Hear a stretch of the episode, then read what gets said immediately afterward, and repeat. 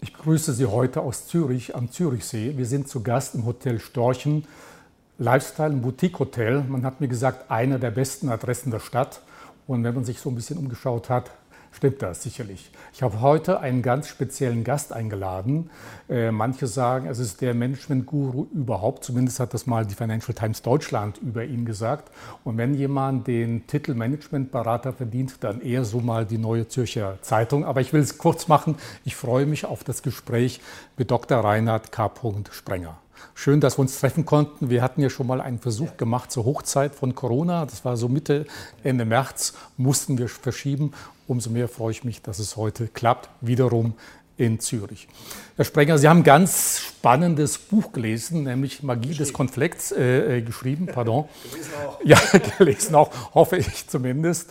Und für unsere Zuschauer, im Grunde muss man alles vergessen, was man bisher über Konflikt oder Konfliktlösung gehört hat. Ich will mal so ein paar interessante oder auch provokative Sätze formulieren. Es beginnt gleich damit. Ich hoffe, unsere Zuhörerinnen und Zuschauerinnen sind uns nicht böse. Sie haben nämlich geschrieben, erst war Adam, dann kam Eva und mit ihr kam der Konflikt. Gut, Sie werden das sicherlich ein bisschen nachher auflösen, aber Ihre Thesen sind unter anderem folgende. Ob das Leben gelingt, entscheidet sich im Konflikt. Ob wir gesund bleiben, entscheidet sich im Konflikt. Und ob Sie als Manager, Managerin erfolgreich sind, entscheidet sich ebenfalls im Konflikt. Und häufig ist es ja so, wenn man streitet, einen Konflikt hat, man sollte immer die Ursache erstmal herausfinden, um dann eben zu einer Lösung zu kommen. Sie sagen völlig verkehrt. Das ist völlig irrig. Sie sehen es ganz, ganz anders. Lassen Sie mich zunächst mal eine persönliche Frage stellen, Herr Sprenger. Wenn man, äh, wenn man Ihr Buch liest, dann ist man geneigt äh, zu glauben, ein Leben ohne Konflikte sei möglich, aber sinnlos, Herr Sprenger. Äh, deshalb die Frage an Sie. Leben Sie nach der Devise Konflikt, wo bist du? Lass dich umarmen, dann bin ich glücklich. Äh, das wäre eine Zuspitzung. also zunächst einmal äh, gibt es ja den, die alte Weisheit, äh, Wegweiser gehen selten die Wege, die sie mhm. weisen. Ja. Und äh, das gilt auch für mich. Das mhm. heißt, äh, man lehrt ja das, was man selbst am mhm. intensivsten lernen muss. Und das gilt auch für Konflikte. Ähm, ich habe selbst bei diesem Buch sehr, sehr viel gelernt. Äh, auch für meine privaten Lebensverhältnisse. Ob ich wirklich danach lebe, das müssten eigentlich eher meine Kinder äh, beantworten. Ich glaube, sie würden schon sagen, naja, äh, manchmal ja, manchmal nein. Und ich glaube, das ist hm. äh, wahrscheinlich schon hm. ein Element, hm. ähm, mit dem man über Konflikt sprechen kann, weil nichts ist ja immer und eindeutig und ewig. Wir werden sicherlich nachher auch mal ganz kurz Gelegenheit haben, über Corona zu sprechen, der Konflikt zwischen Freiheit äh, und Gesundheit. Aber lassen Sie uns mit etwas anderem beginnen, bei einer Begriffsbestimmung zunächst mal. Was ist eigentlich ein Konflikt? Beginnt er schon bei einer Meinungsverschiedenheit? Es gibt unglaublich viele Versuche, Konflikte mhm. zu definieren. Ähm, ich komme sehr stark aus der Praxis, aus dem Unternehmen. Und da habe ich eine Definition gewählt, die operationalisierbar mhm. ist. Und ich sage ganz einfach, und ich setze das so, Konflikt ist eine Situation unterschiedlicher Erwartung, die im Kontext von negativ erlebt wird. Also unterschiedliche mhm. Erwartungen. Das heißt, wir haben hier eigentlich nur eine Situation, wo der eine vor dem Hintergrund seiner Lebensgeschichte, seiner Biografie mhm. bestimmte Erwartungen aufgebaut hat. Ein anderer, der eben von Fundamental 1 ist, nämlich anders, hat andere Erwartungen und die passen manchmal nicht zueinander. Statt aber das als, sagen wir, als Dynamisierung zu erleben, als Bereicherung zu erleben, erleben das die meisten Menschen als negativ und versuchen es deshalb zu vermeiden. Das wäre eine operationalisierbare mhm. Äh, Definition, mit der ich zumindest sehr gut mhm. arbeiten kann. Also beispielsweise ganz banal, Manager zu fragen, mhm. naja, welche Erwartungen hast du mhm. denn? Kannst du die auch mal formulieren? Mhm. Da gibt es natürlich auch noch die Erwartungen, die uns unbewusst sind. Und dann gibt es noch die Erwartungen, die nicht ausgesprochen sind, sogar Erwartungen, derer wir uns schämen. Und alles das äh, glaube ich, äh, spielt hier eine ganz wesentliche Rolle. Gehört das auch zum Wesen des Konflikts, also seine Mehrdeutigkeit? Äh, man kann es eben auch von der Seite her ganz einfach sagen, die Dinge sind nun mal mehrdeutig. Es gibt nicht nur meistens eine, sondern zwei, sondern meistens drei oder vier Seiten, die Art und Weise zu betrachten, die vor dem Hintergrund unserer Lebensgeschichte dann eben von den Menschen auch in Situationen hineingebracht werden. Und eben weil die Dinge mehrdeutig sind, weil sie ambivalent sind, deshalb gibt es Konflikte und vielleicht auch in gewissen Situationen Menschen, das hatten Sie ja anfangs schon gesagt, wie zum Beispiel Führungskräfte, die gleichsam Konflikt, Parasiten wäre ein hartes Wort, aber Konfliktprofiteure wären, die nämlich deren fundamentale Aufgabe es wäre, Konflikte zu entscheiden, die im Grunde gar nicht zu entscheiden sind. Warum meiden wir so häufig Konflikte? Zumindest die allermeisten Menschen. Die meisten Menschen sind harmoniesüchtig, wollen mehr Frieden haben, gehen Konflikt grundsätzlich aus dem Wege. Ist das eine angelernte Geschichte, die wir schon von klein an so lernen? Also, dass wir konditioniert sind, immer zu sagen, okay, du musst möglichst ruhig bleiben, friedlich sein, Harmonie suchen? Also das spielt sicherlich eine Rolle, insbesondere im deutschen äh, Traditionskomplex, wo ja so etwas wie Harmonie äh, im, immens geschichtsbildend war, weil Napoleon ja damals äh, Anfang des 19. Jahrhunderts durch diese zersplitterte territoriale Landschaft Deutschland schnitt und wo seitdem Einheit, Einheit und Zusammengehörigkeit und das spielt sicherlich eine ganz, ganz wesentliche Rolle. Ich glaube, der zentrale Aspekt ist, wie Erwartungen zustande kommen. Und unsere Erwartungen, die wir gegenwärtig haben und die wir dann dem anderen gleichsam überstülpen, sind ja nichts anderes als geronnene Vergangenheit. Das sind, das sind Überlebensgeschichten. Das heißt, wir werden, wenn wir beide hier sitzen, haben wir beide Jahrzehnte erfolgreiche Überlebensgeschichte hinter uns. Wenn da plötzlich einer andere um die Ecke kommt und sagt, hey, deine Lebensgeschichte ist die falsche, meine ist die richtige, dann landen sie mit mechanischer Konsequenz im Drama und das passiert dann. Und dann gehen die Menschen, dann ist eigentlich nicht der Konflikt das Entscheidende, sondern der Umgang mit Konflikten, wo nicht also beispielsweise die Erweiterung der Wirklichkeit des Realitätsbezugs gefeiert wird, sondern das als Bedrohung meiner Überlebensgeschichte erlebt wird. Und dann versuche ich den anderen gewissermaßen in die Ecke zu bringen. Apropos Erwartungen, Sie sagen ja auch in Ihrem Buch, wenn Sie Menschen glücklich machen wollen, enttäuschen Sie sie. Ja gut, das hängt ja ganz viel damit zusammen mit diesen Worten. Das sind auch Wortspiele, die ganz ja. spannend sind. Wenn ich Erwartungen habe, dann gebe ich das Ruder meines Lebens aus der Hand. Warum? In Erwartung steckt das Wort warten. Ja, ich warte dann, dass der andere das tut, was ich für richtig halte. Und wenn ich diese Erwartung habe und je mehr ich festhalte an Erwartung und jeder Ärger resultiert letztlich aus zwanghaft festgehaltenen Erwartungen, je länger ich dann an diesen Erwartungen und je fester ich da mich festkralle, desto mehr bin ich bereit für jede Menge Enttäuschungen. Hm. Aber Enttäuschungen ist ja nichts hm. Negatives, weil Enttäuschung heißt Enttäuschung, weil es das hm. Ende der Täuschung ist. Man täuscht sich nicht mehr. Ich hatte mal einen östlichen äh, Zen-Meister, der gesagt hat, am besten ist es überhaupt keine Erwartungen zu haben, weil du dann ja nie enttäuscht werden äh, kannst. Und ich denke, das ist eine ganz sinnvolle ich weiß nicht, ob es jeder äh, ja, so machen kann. Eine Blickrichtung, ja. ja. Also wir können ja gar nicht ganz ohne Erwartung leben, aber in gewissen Situationen ist es ganz hilfreich, mal klar, sich klar zu machen, das ist meine Überlebensgeschichte, die sich jetzt hier in Erwartungen gleichsam aktualisiert. Und es gibt andere Überlebensgeschichten, die auch funktioniert haben. Erwartungen spielt ja auch in Unternehmen eine große Rolle. Dort sind es Werte, die gelebt äh, werden. Da sagen Sie auch, okay, Werte im Unternehmen führen auch zu den meisten Konflikten. Das ist, das ist noch wieder fast ein Sonderthema. Ähm, es gibt ja, die meisten Menschen gehen sagen, dass es gewissermaßen ein eindeutige Werte gibt. So etwas wie Vertrauen hm. oder wie auch immer man da, oder Stabilität spielt eine wesentliche Rolle oder Sicherheit. Aber wenn Sie sich tatsächlich mit dem Thema Werte beschäftigen, wissen Sie, dass es keinen Wert gibt, wenn man mal ein paar wenige sehr extreme Werte wie Grausamkeit, Menschenverachtung, Terror rausnimmt, mhm. dass es keinen Wert gibt, der nicht einen gleichgültigen Schwesterwert hat.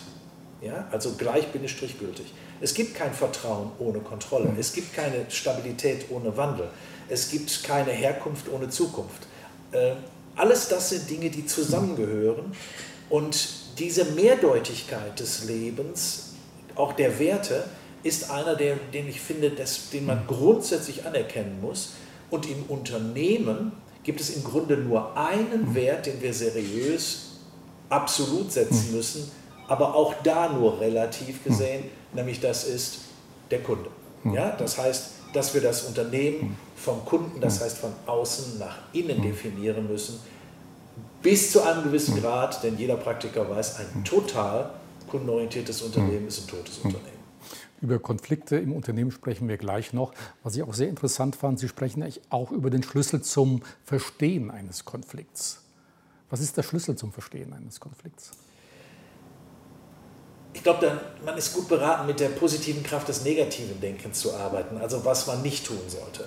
Man sollte versuchen, zum Beispiel äh, davon auszugehen, dass der Konflikt etwas völlig Normales mhm. ist und nicht etwas Besonderes ist. Dass Individualität Differenz bedeutet mhm. und Subjektivität Dissens bedeutet. Und dass wir aus diesem, die Philosophen sprechen vom hermeneutischen Zirkel. Mhm. Man kommt aus diesem Zirkel ja gar nicht heraus. Das ist ja unmöglich. Ich kann unmöglich die Welt durch ihre Augen ja, sehen. Ja. ja? Das, das äh, ich, schaffe ich nicht. Dann glaube ich, ist es ganz hilfreich anzuerkennen, dass der Konflikt etwas immens Belebendes ist, Vitalisierendes ist. Das gilt für uns als Menschen. Wir erzeugen unsere Talente, unsere Stärken nur bei Gegenwind, genau wie ein Flugzeug nur startet bei Gegenwind. Genauso machen wir das. Ohne Herausforderung keine Ich-Identität. Mal mit Blick auf mhm. Kinder. Eltern, die Freunde ihrer Kinder sein wollen, vergehen sich an ihren Kindern, weil Kinder dadurch mhm. nicht die Möglichkeit haben, sich durch den Gegendruck so etwas wie Ich-Identität aufzubauen. Im Unternehmen.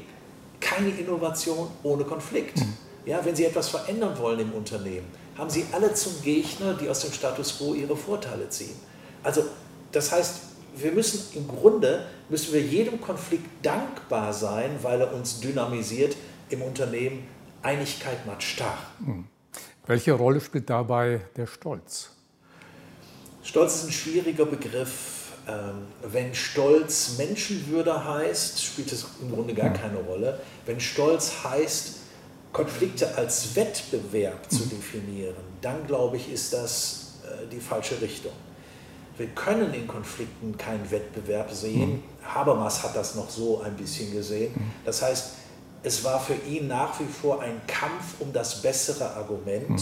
Und ich glaube, wir sind viel, viel eher oder besser beraten, wenn wir eine Denk- und Sprechfigur des Und entwickeln. Mhm. Also das ist richtig und jener hat auch recht. Ja? Also dass wir die Dinge zusammenfügen, die nur scheinbar getrennt sind. Mhm.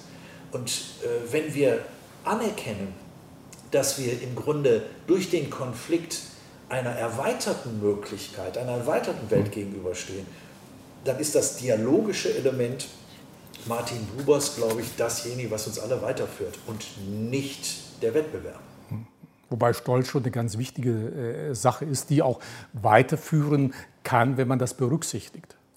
Also es, man muss aufpassen, dass man mit Wittgenstein, hm. äh, österreichischen Philosophen, äh, Konflikt nicht als Streit um Begriffe und hm. Streit um Worte hm. macht. Wittgenstein hat ja ganz, ganz massiv dafür plädiert, dass er sagt, viele Konflikte existieren nur deshalb, weil die Menschen sich nicht einigen was bestimmte Begriffe bedeuten. Mhm.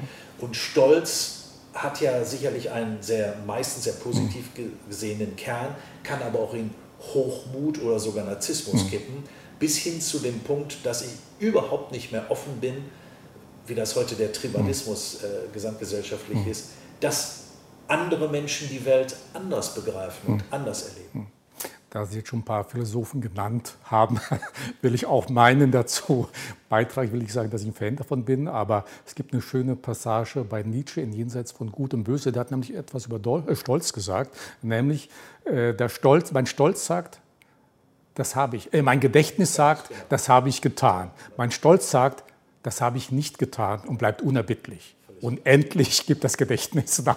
Ja, also. Ich glaube, das gilt für uns alle ein bisschen. Ne? Ah. Insbesondere, wenn wir dann äh, wenn man in einer Situation ist, hm. dass man so auf sein Leben zurückguckt, hm. dann muss man sich schon fragen, naja, was ist hm. da Fiktion? Ne? Lassen Sie uns mal über die Ziellösung eines Konfliktes äh, sprechen. Die meisten gehen ja dann in ein Konfliktgespräch hinein, um zu sagen, okay, diesen Konflikt müssen wir lösen. Ja? Sie sehen das ein bisschen anders. Also im Mittelpunkt sollte nicht der Konsens stehen, ja, also sondern? Ich glaube, wir müssen wirklich grundsätzlicher werden und dann sagen, anstatt die, äh, die Idee zu haben, wir müssen äh, Konflikte lösen, sollten wir den Konflikt als Lösung hm. sehen. aber es klingt ein bisschen nach Wortspielerei. Ja, genau. Aber ja? das wollen wir versuchen, das hm. können wir auch ein bisschen substanziell machen. Zunächst einmal, wenn wir beide einen Konflikt hm. miteinander haben und wir haben aber, und das ist sehr wichtig für den Umgang mit Konflikten, den Wunsch, eine gemeinsame Zukunft zu haben. Also wir haben einen gemeinsamen Weg vor uns und da haben wir uns für entschieden. Dann ist dieser Aspekt, eine gemeinsame Zukunft zu haben, ist mit dem Umgang, ist für den Umgang mit Konflikten extrem wichtig. Dann löst sich ja beispielsweise, wenn wir uns einigen auf irgendeinen Punkt, unsere verschiedenen Perspektiven nicht einfach auf. Hm. Die bleiben erhalten. Das heißt, es geht also gar nicht darum, dass wir einen Konsens haben, sondern dass wir uns temporär verknüpfen, dass wir jetzt gewissermaßen ein Weitermachen vereinbaren unter Beibehaltung unserer sehr unterschiedlichen Perspektiven, Interessen und was auch immer. Das erscheint mir ein zentraler Aspekt zu sein. Es geht bei dem Konflikt, was, wie man das dann mit Sprache hm. versucht in den Griff zu kriegen, geht es um ein Weitermachen wollen.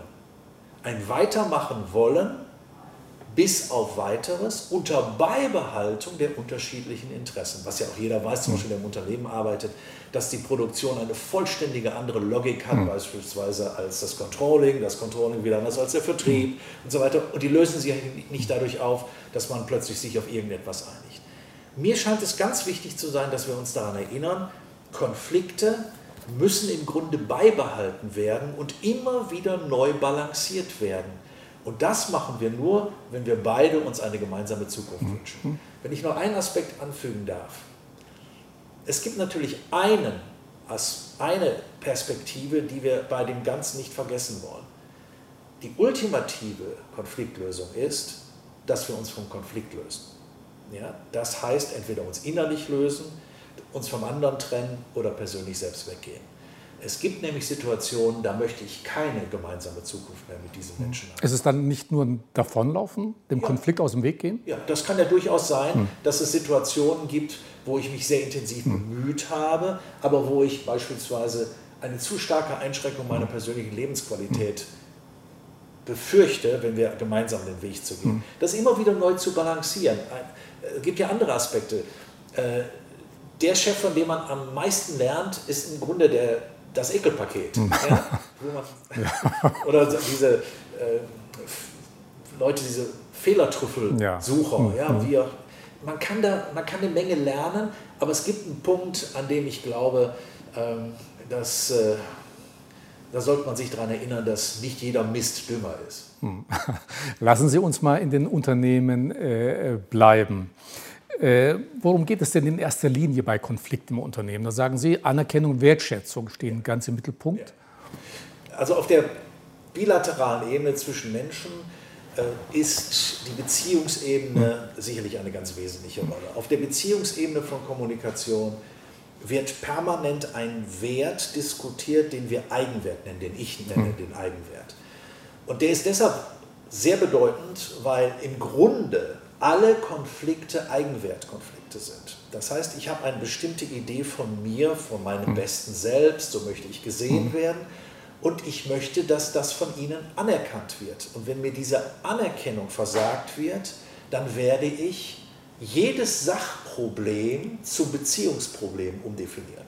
Ja, das heißt, ich tue so, als würde ich mhm. sachlich, fachlich, rational über ein Thema sprechen, in Wirklichkeit diskutiere ich nur immer mich, mhm. nämlich die Beziehung und jedes Sachproblem, über das wir diskutieren, ist eine dauerhafte Einladung, das wechselseitige mhm. Beziehungsangebot abzulehnen. Ja?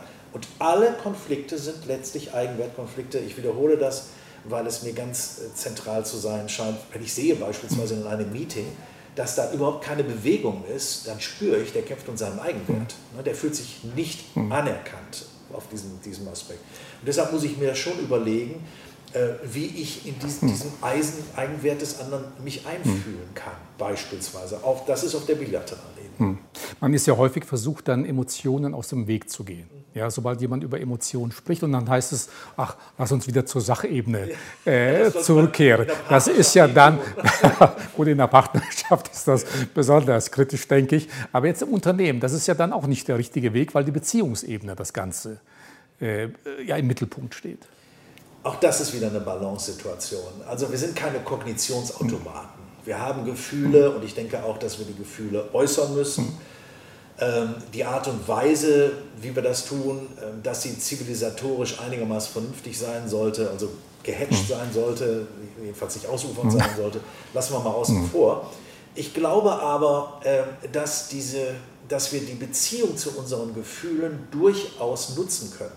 Weil Gefühle sind ja im Grunde nichts anderes als Konstruktionen des Verstandes zum Zwecke des Rechthabens. Ja, das sind also gewissermaßen biochemische Sensationen, die meine Vergangenheit verteidigen. Und wenn ich das spüre, dann finde ich es auch wichtig, dass ich das artikuliere, dass mich das jetzt zum Beispiel sehr bedrängt.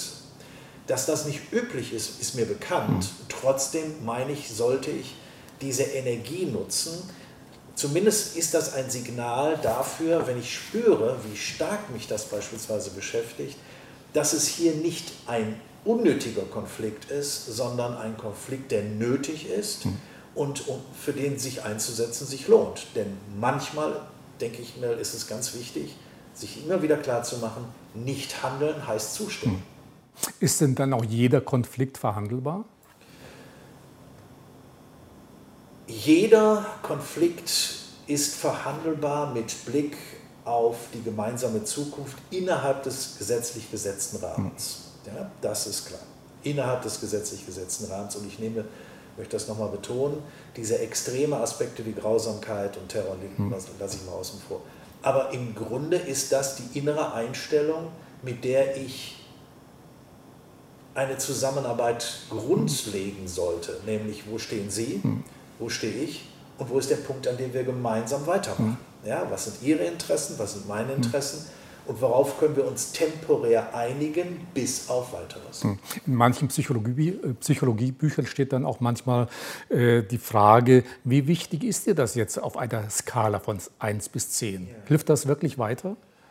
Sich so, also wie wichtig ist dir das, wie wichtig ist mir das? Also ich glaube, die Amerikaner haben einen schönen Begriff dafür, pick your fights. Hm. Ja? Ich glaube, ich kann mich nicht ähm, für die von mir sogenannten hm. unnötigen Konflikte aufreiben. Aber dann, wenn wir über die Qualität des gemeinsamen Weges sprechen, wenn wir über überlebensrelevante Aspekte sprechen, wenn wir Aspekte der Selbstachtung äh, diskutieren, dann meine ich, ist es schon hilfreich, äh, dass wir einsteigen und dass wir dann auch äh, zumindest nicht so tun, als gäbe es diese hm. Konflikte nicht. Ein ganz wichtiger Punkt ist natürlich auch die Frage, wann ist der richtige Zeitpunkt für ein Konfliktgespräch? Ja. Sollte man gleich zu Beginn, wenn es sich abzeichnet, da grummelt es irgendwo oder zu einem späteren Zeitpunkt, wo jeder merkt, Mensch, da stimmt etwas nicht? Ja, beides stimmt. Das heißt, ähm, wenn es überhaupt eine Regel gibt, hm. dann würde ich beide Extreme vermeiden. Ich würde Spontanität vermeiden und zu langes Warten hm. vermeiden.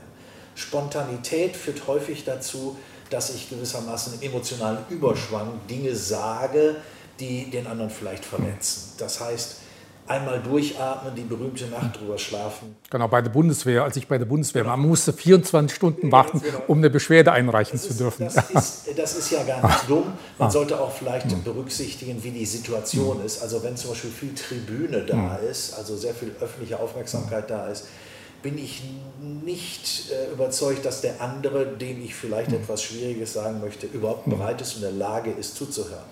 Gehen wir mal kurz auf die andere Seite. Und das ist etwas, was ich gerade auch im ehetherapeutischen Kontext sehr, sehr häufig mhm. erlebe. Äh, ich mache es mal sofort als plakative Forderung. Sie haben kein Recht, alten Ärger zu präsentieren. Ja, Sie haben kein Recht, alten Ärger zu präsentieren.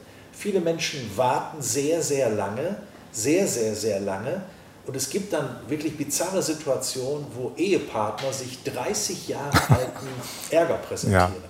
Und dieses Jahre und Jahrzehnte lange Kleben von Rabattmarken und nur darauf warten, hm. dass man sie präsentieren kann, ist ja gewissermaßen eine intrapsychische hm. Selbstverschmutzung. Hm. Wer Kinder hat, weiß sofort. Hm. Das heißt, wenn fünf Minuten zu lange wartet, können sich Kinder hm. an den Vorfall gar nicht mehr erinnern.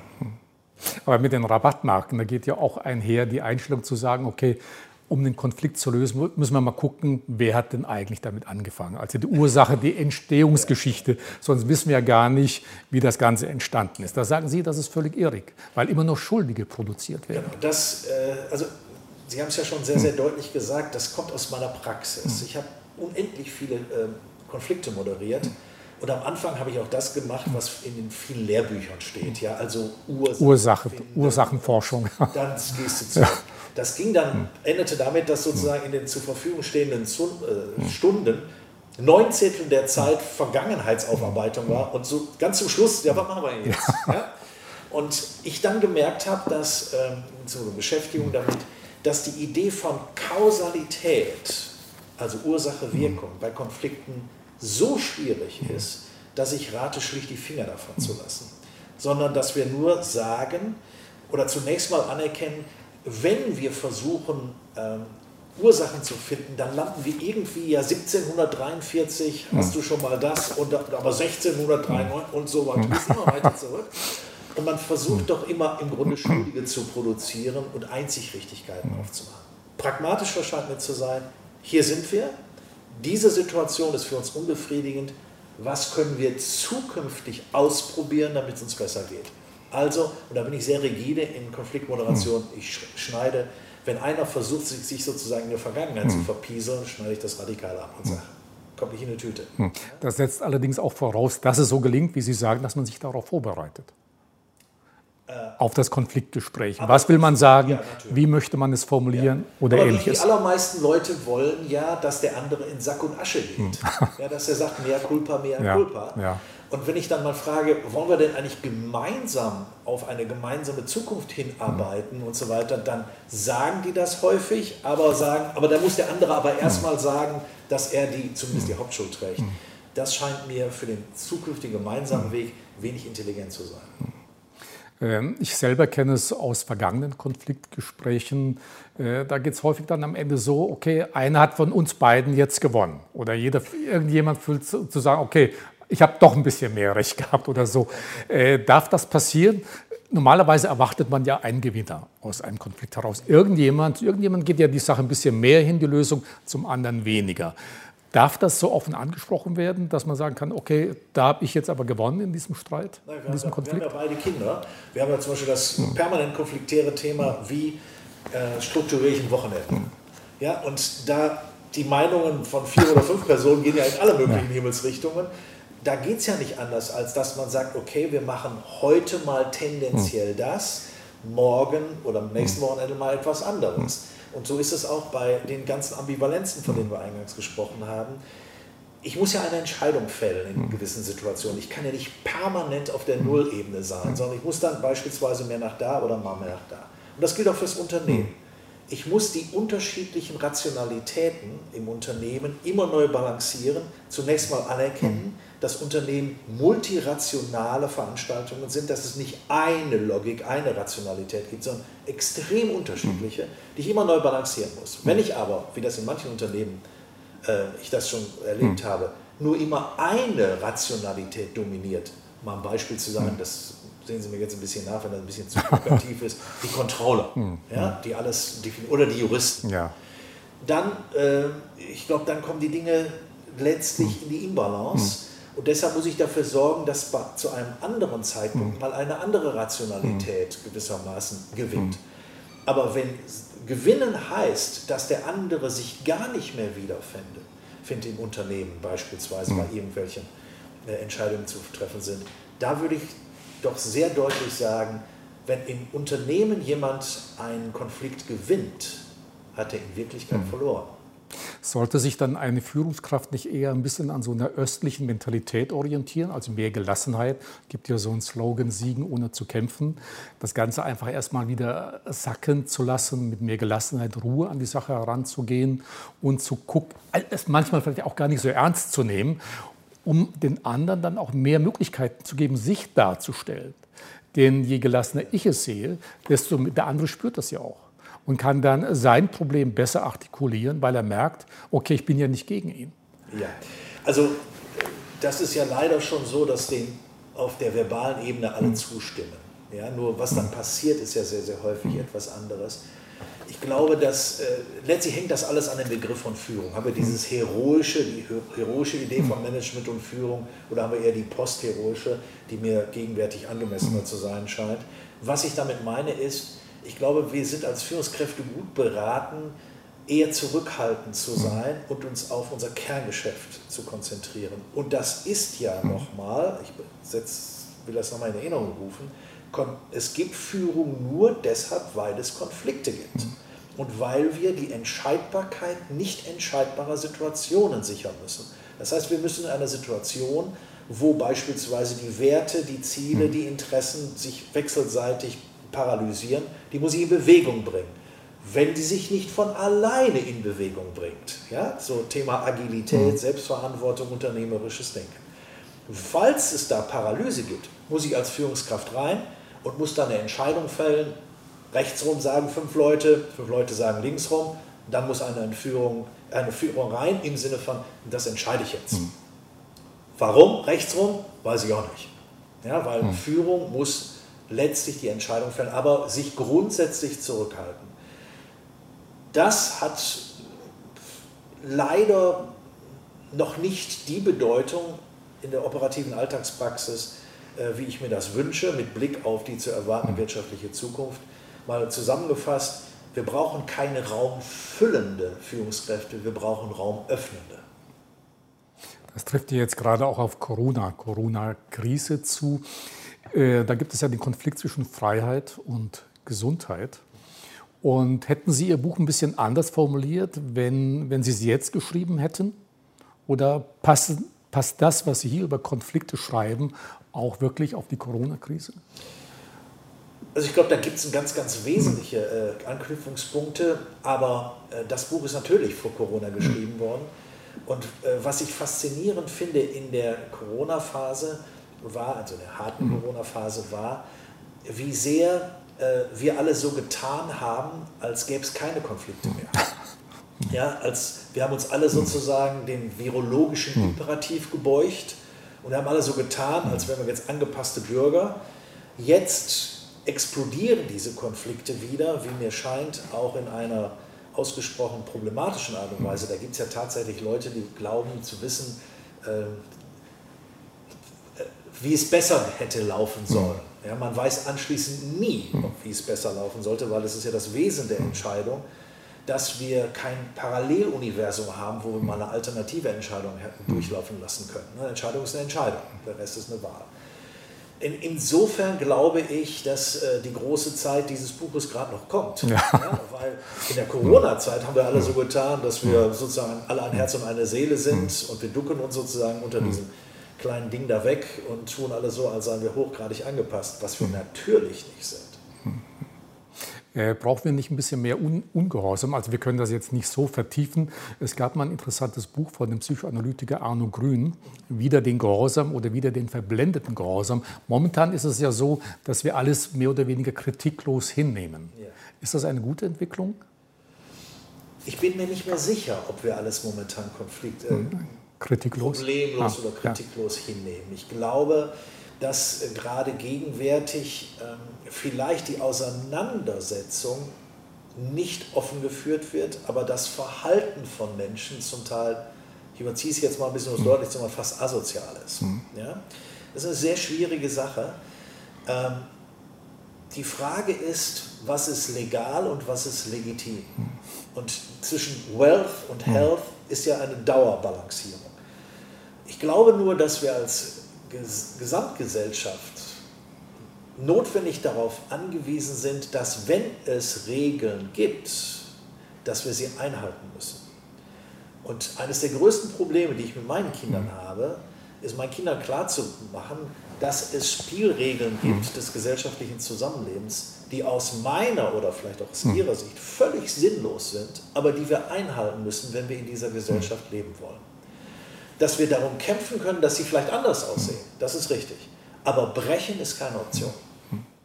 Äh, braucht es dann aber nicht mehr Informationen auch darüber, wie wir überhaupt mit Konflikten umgehen? Denn Digitalisierung, Disruption, jetzt Corona-Krise werden ja eher Konflikte verstärken. Nur die meisten Menschen wissen ja gar nicht, wie damit umzugehen. Ja, also deshalb habe ich ja das Buch geschrieben. ja, das Buch ja geschrieben. Wollte ich jetzt nicht selber sagen, Herr Sprenger. Naja, also, also, ich habe es schon geschrieben hm. zu einem Zeitpunkt, äh, wo die politische Korrektheit hm. explodierte, wo die Gesellschaft sich immer mehr äh, tribalisierte, wo wir uns wo wir in eine Überempfindlichkeit mhm. gehen, uns in Identitäten verirren, das Thema Diversity und alle, alles strebt auseinander, strebt auseinander und das Gemeinsame wird eine immer weniger beachtet. Was verbindet uns eigentlich? Und ich glaube, dafür, dafür stehe ich mit diesem Buch, dass der Konflikt uns verbinden kann und nicht trennen muss. War fast schon ein Schlusswort, Herr Sprenger. Ich wollte eben nach dem Gemeinsamen fragen. Mir ist noch aufgefallen, Sie erwähnen in Ihrem Buch auch eine Megakompetenz der Zukunft, die gerade in Krisenzeiten sehr gefragt ist, nämlich die Urteilskraft. Haben wir zu wenig davon, auch in der Politik? Also, Oder in Unternehmen, wir können das auch auf Unternehmen. Es ist jetzt sehr schwer, äh, das, diese Frage zu beantworten, ohne nicht sofort als elitär oder intellektuell missverstanden zu werden. Eindeutig ja. Hm. Wir haben zu wenig Urteilskraft. Wir haben eine Menge Wissen, wir haben eine Menge Informationen. Was wir nicht haben, ist Bildung. Bildung in einem sehr umfassenden hm. Sinne. Ähm, die, diese Bildung, die Verhältnisse herstellt, Angemessenheiten herstellt, Relativitäten herstellt, äh, Gleichgültigkeiten, Wechselwirksamkeiten sieht. Das ist etwas, was grundsätzlich in unserem Bildungssystem, obwohl es ja Bildungssystem mhm. heißt, gering geschätzt wird.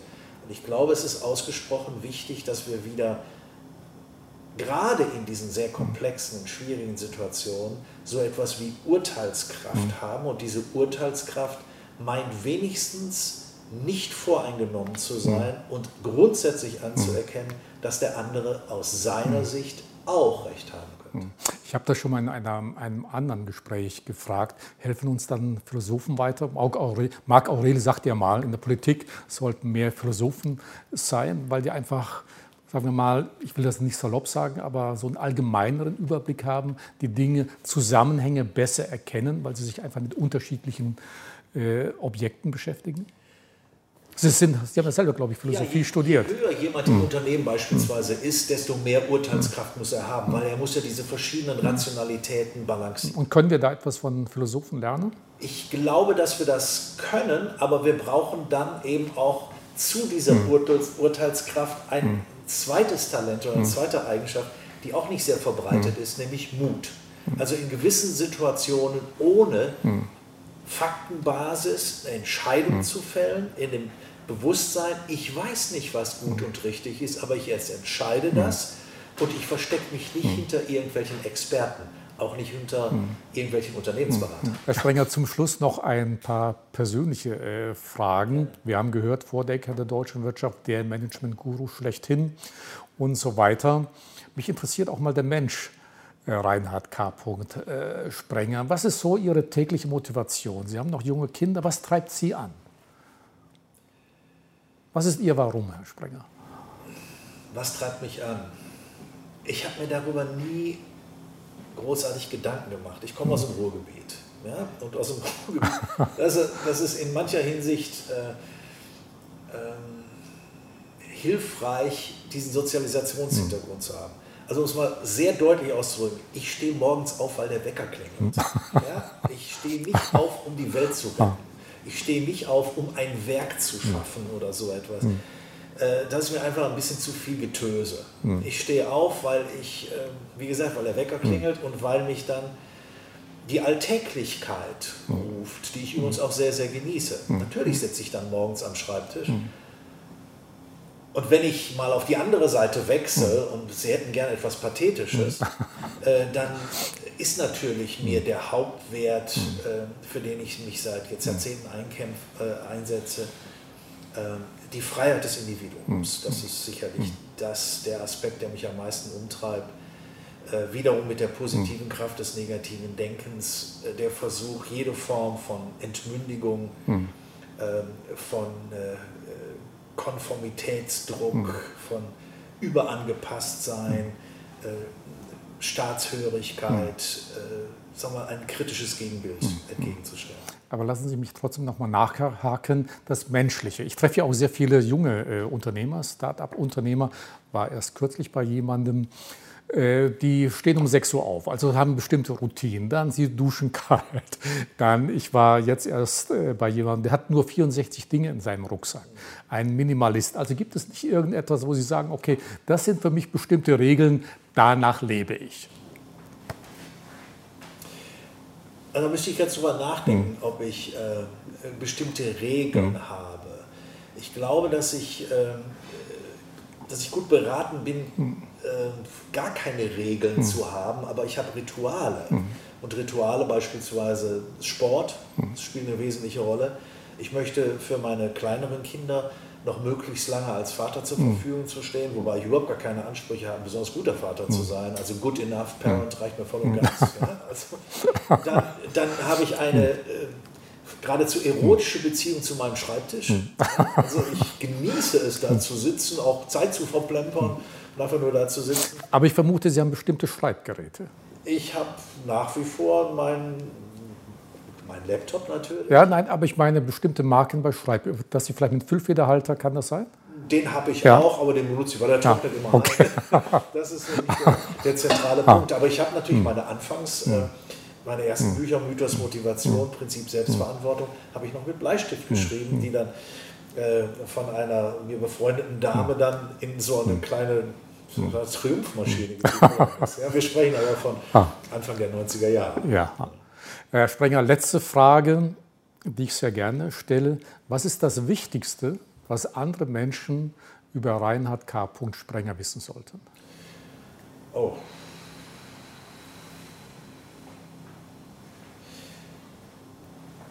Er, er wurde geboren, arbeitete und starb.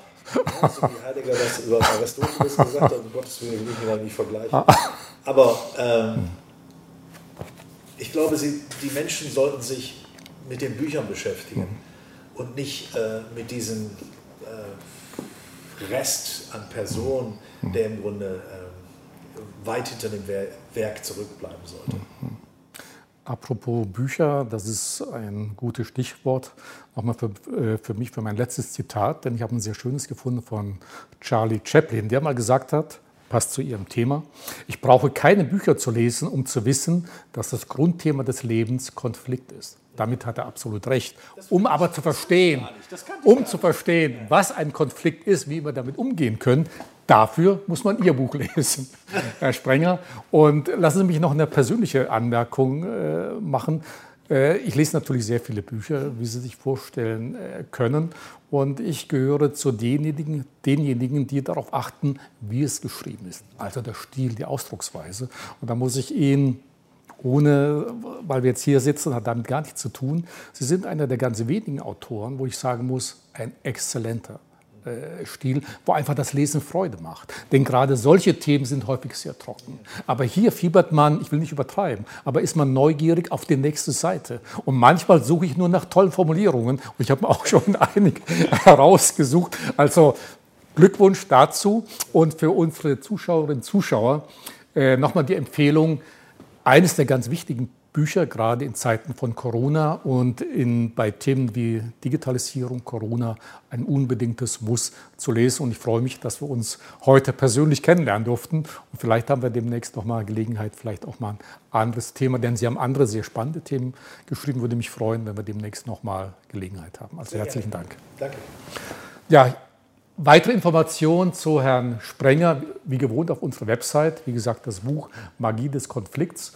Und wie gesagt, alles auch nochmal nachzuhören im Podcast. Herzlichen Dank.